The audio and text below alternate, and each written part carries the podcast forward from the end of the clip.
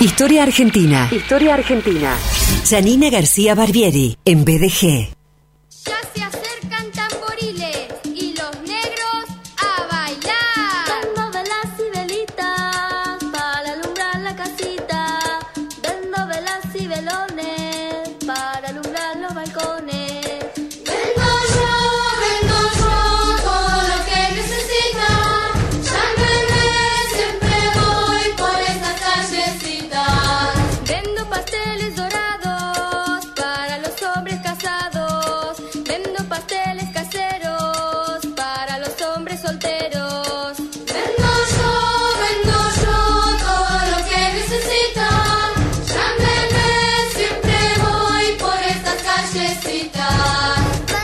Y a ella la recibimos con estos pregones para el 25 de mayo, una canción al ritmo del candombe que pertenece, que pertenece al disco Canciones para el Jardín, volumen 2. Yani, qué alegría que estés en el aire de BDG, bienvenida. Hola, Ser, buenos días. Gracias, gracias por la bienvenida, gracias. Es un placer también para mí. Eh, me, encanta que estés, creo que lo sabes, te lo digo a veces, bueno, me encanta que seas parte de, BDG. Y, antes de entrar en, en tema, decime si la letra de estos pregones para el 25 de mayo tienen un asidero eh, en la historia verdadera, en lo que sucedía eh, en aquellos días de mayo.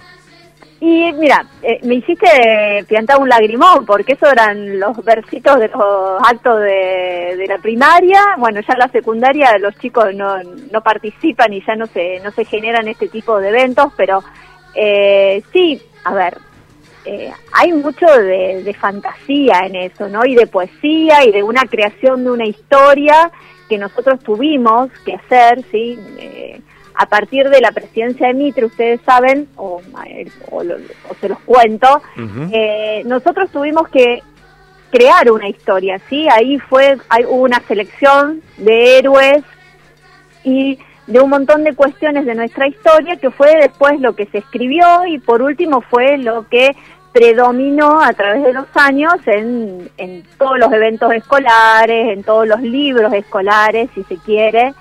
Entonces, bueno, parte de esos versitos tiene que ver con esas cuestiones, ¿sí? Sí. de, de, de, de- un invento, si se quiere, de, un, de una imagen, de quiénes eran los que vendían las velas, de quiénes eran los que vendían las empanadas. Eh, nos pintaban de negro, cuando los negros en realidad no, no cumplían ninguna de esas funciones, sino que eran esclavos, eh, trabajando para los grandes terratenientes, para lo que en esa época se llamaba los vecinos de la ciudad. ¿Sí? Entonces, bueno, eh, eso en cierta forma son cuestiones de la cultura popular, si se quiere, y del folclore que, están pendientes ahí en nuestra historia. Mm.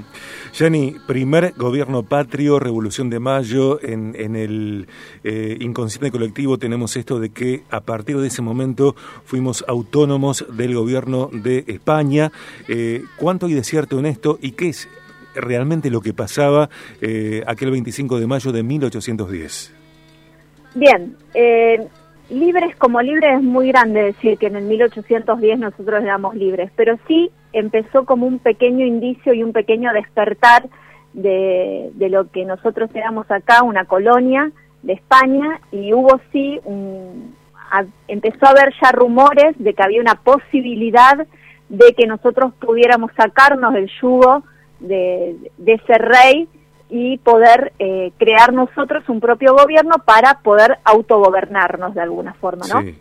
Pero hubo hechos y eventos que fueron previos a esto que llegando al 25 de mayo de 1810 a nosotros nos empezaron a, a- a nos empezamos de alguna forma a dar cuenta de que podíamos ser capaces de, de toda esa realidad que ya era un poco más cercana. Pero hasta esos tres eventos que nosotros tenemos previo a esta Revolución de Mayo, tiene que ver con, una es la Revolución Francesa, un hecho que ocurrió en Europa, pero que de alguna forma repercutió en todo el resto del mundo, una revolución política y que de alguna forma venía a decirnos a todos los pueblos que éramos colonia que había una posibilidad de libertad. Entonces, aunque eso pasó en el 1789, eh, unos cuantos años antes, todo eso quedó repiqueteando de alguna forma, llega acá a la parte de América y de alguna forma genera un ciclo que se llamó el ciclo de las revoluciones. Entonces hubo revoluciones no solamente en Argentina, sino que hubo revoluciones a lo largo de toda América, ¿no? eh, la nuestra fue una, te diría hasta una de las más tardías, si se quiere, pero eh, ese evento de la Revolución Francesa nosotros nos lleva a empezar a pensar de que podíamos tener algún tipo de autogobierno. Otro evento fueron las revoluciones, eh, las revoluciones, las invasiones inglesas. Nosotros tuvimos dos invasiones, una en 1806 y otra en 1807. De, los, de las cuales salimos vencedores, ¿sí? Eh, esa famosa que se habla de, de, la aceite hirviendo, que al final fue mentira, bueno, toda esa, esa cultura y ese folclore que hay detrás de esa historia, la realidad es que los vecinos de la ciudad de Buenos Aires en esas dos invasiones salieron victoriosos. Ellos lograron, de alguna forma, echar a los ingleses del centro de la ciudad de Buenos Aires. Entonces eso empezó a generar en, los habitantes y, en los vecinos de la época que había una posibilidad, ya ahora más probable, porque los vecinos eh, para echar a los ingleses de alguna manera se, tuvieron que militarizar y que organizar en pequeñas milicias en esa época que sirvieron para eh, echar y contrarrestar este ataque inglés que habíamos sufrido en, en el 1806 y en el 1807. Esos tres eventos que fueron externos, de alguna forma, uno en Europa y el otro más que nada en Buenos Aires, nos dio a nosotros la pauta de que podíamos empezar a generar algo para poder autogobernarnos. Eso se vio plasmado en 1810 en el primer cabildo abierto, que es lo que sucede el 25 de mayo.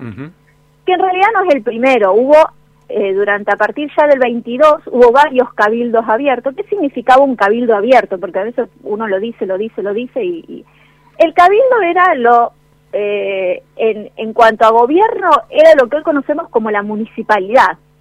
¿Sí? Ese era el rango que tenía el cabildo en ese momento. Ahí habitaba lo que eh, en ese momento era el virrey. El virrey, luego las invasiones, él huye a Córdoba y bueno, medio que la ciudad queda un poco como descabezada de autoridades. Entonces ahí, a partir del 22 de mayo, eh, se empiezan a generar varios cabildos abiertos, en donde se convocaba a los que en ese momento se conocía como los vecinos de la ciudad, no eran cualquiera, sino que eran, para ser vecino de la ciudad, eh, uno tenía que tener propiedad, tenía que tener tierras, ¿sí? Y tenía que tener cierta posición económica que te habilitara a ser vecino de la ciudad de Buenos Aires. Yani, te hago una pregunta de, respuesta breve porque nos espera la tanda. Eh, se dice que la historia argentina, y entiendo que también la de otros países, no solamente nosotros, es una historia circular, es una historia cíclica. Eh, ¿Encontrás en el presente eh, reminiscencias de, de la previa de la situación del 25 de mayo de 1810? Eh, yo siempre soy de la idea de que si uno conociera la historia no repetiríamos muchos de los errores que mm. volvemos a repetir constantemente como ciudadanos. Eh, sí, sí, creo que siempre tenemos un anhelo de libertad, siempre hay en el ser humano un anhelo de libertad, de diferentes cosas que nos atan y que nos apremian y que nos...